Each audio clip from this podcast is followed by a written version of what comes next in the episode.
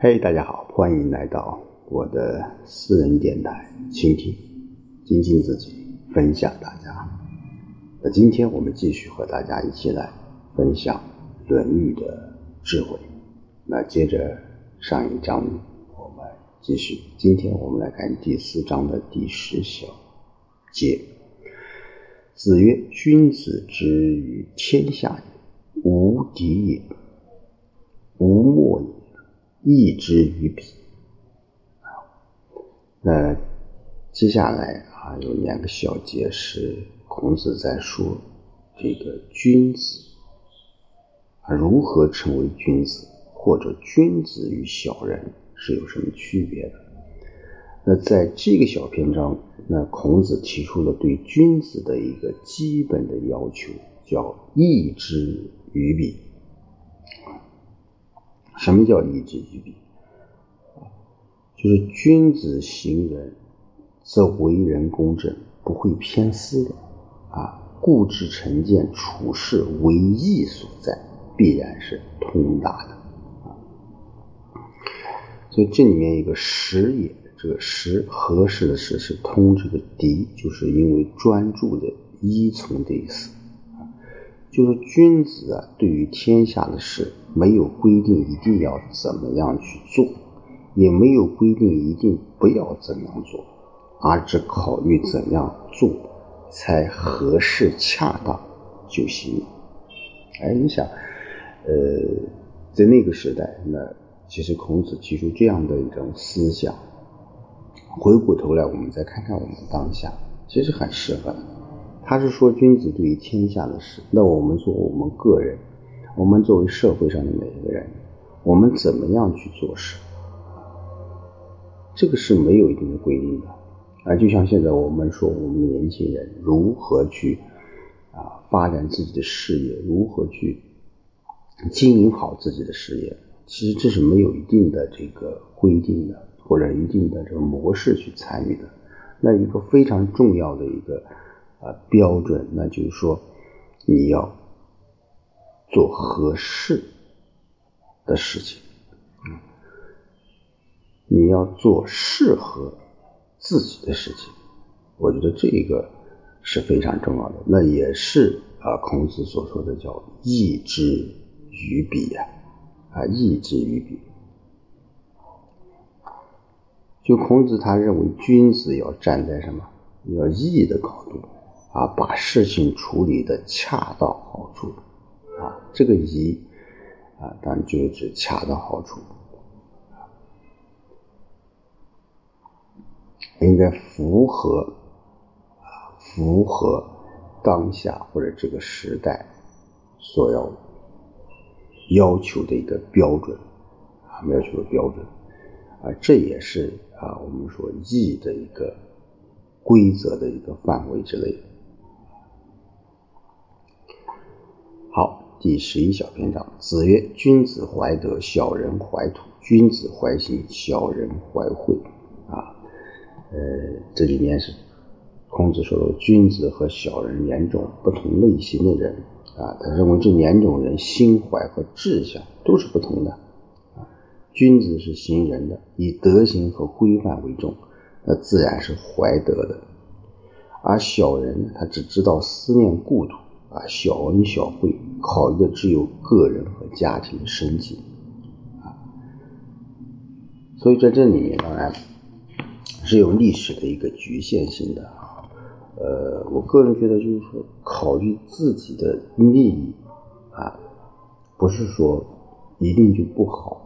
一定就是小人啊，嗯，当然我们说“君子”这个词语啊，啊，是在呃孔子那个时代，他跟我我个人觉得跟我们现在理解的有可能有一定的差别啊。那个时代，君子应该是是是什么？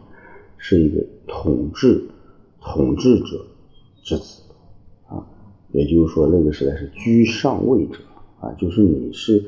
上位者来是君子啊，在那个时代仍然是什么？是以血缘关系为主的啊。我们说周啊，周朝啊那个时代，它还是以血缘关系来决定你在这个社会上的这种地位啊，所以尊贵与否啊，这个当时啊尊贵与否啊，已不再是血缘之事，而是人格之事啊。所以说，孔子在这一点上应该说是一个非常非常大的一个进步啊。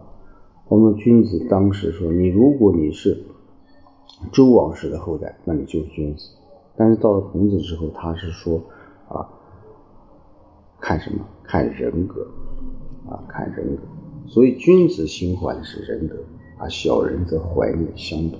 君子关心的是刑法和法度，小人则关心私密。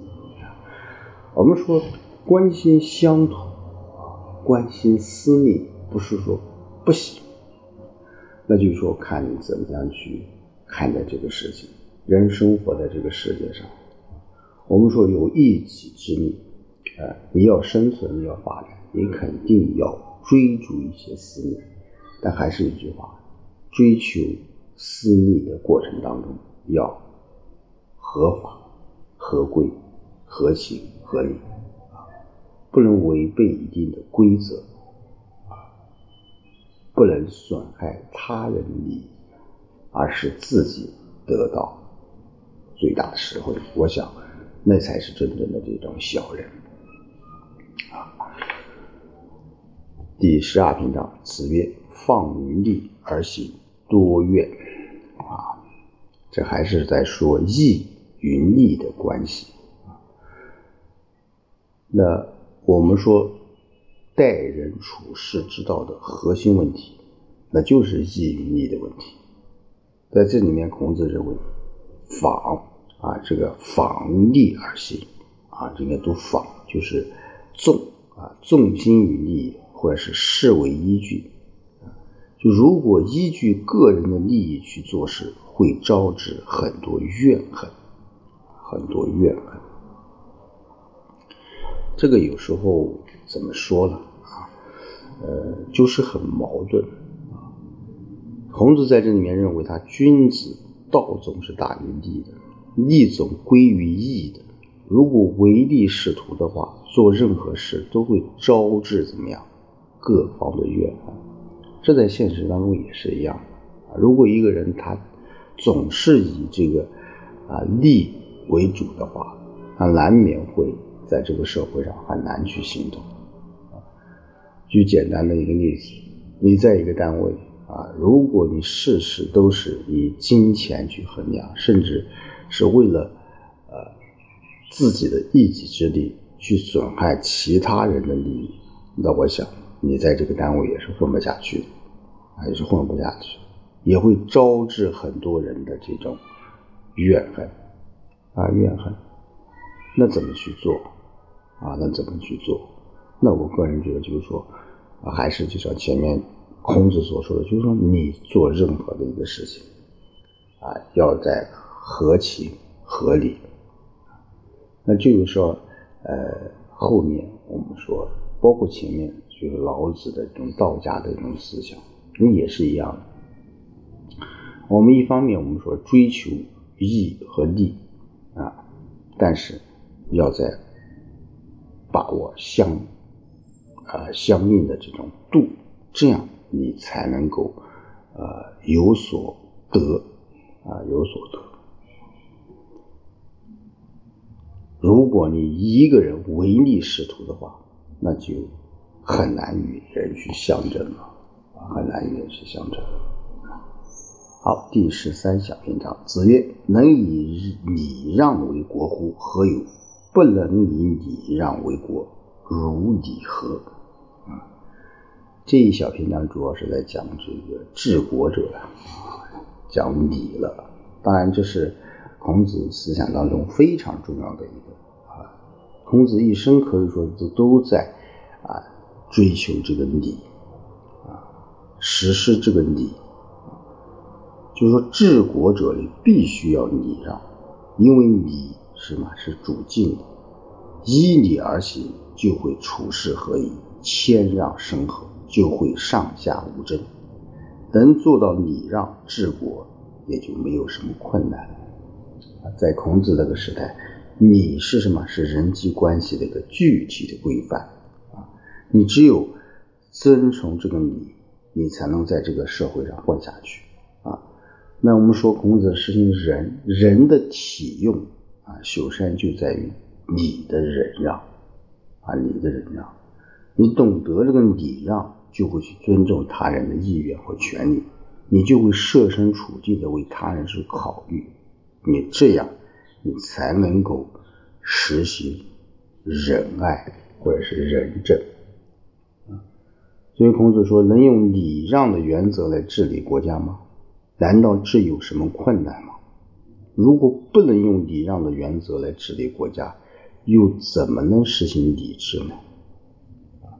那总之一句话，那还是在说什么治理国家要讲究这个礼让啊，讲究礼让。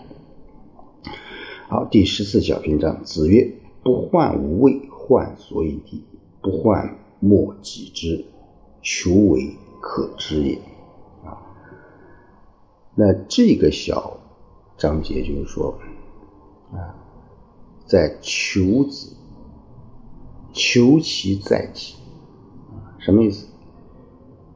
不愁没有职位啊，不患无位，只愁没有足以胜任职务的本领。啊，不愁没人知道自己，应该追求能使别人知道自己的本领。你想想，多么形象啊！我们作为一个现代人，哎，你不要啊愁自己没有职位，你要把自己给练好，把自己的本领给练好。你也不愁别人啊没人知道自己，你应该什么啊让别人。知道自己的本领啊，所以这几句话真的是对于现代也是非常非常适合的。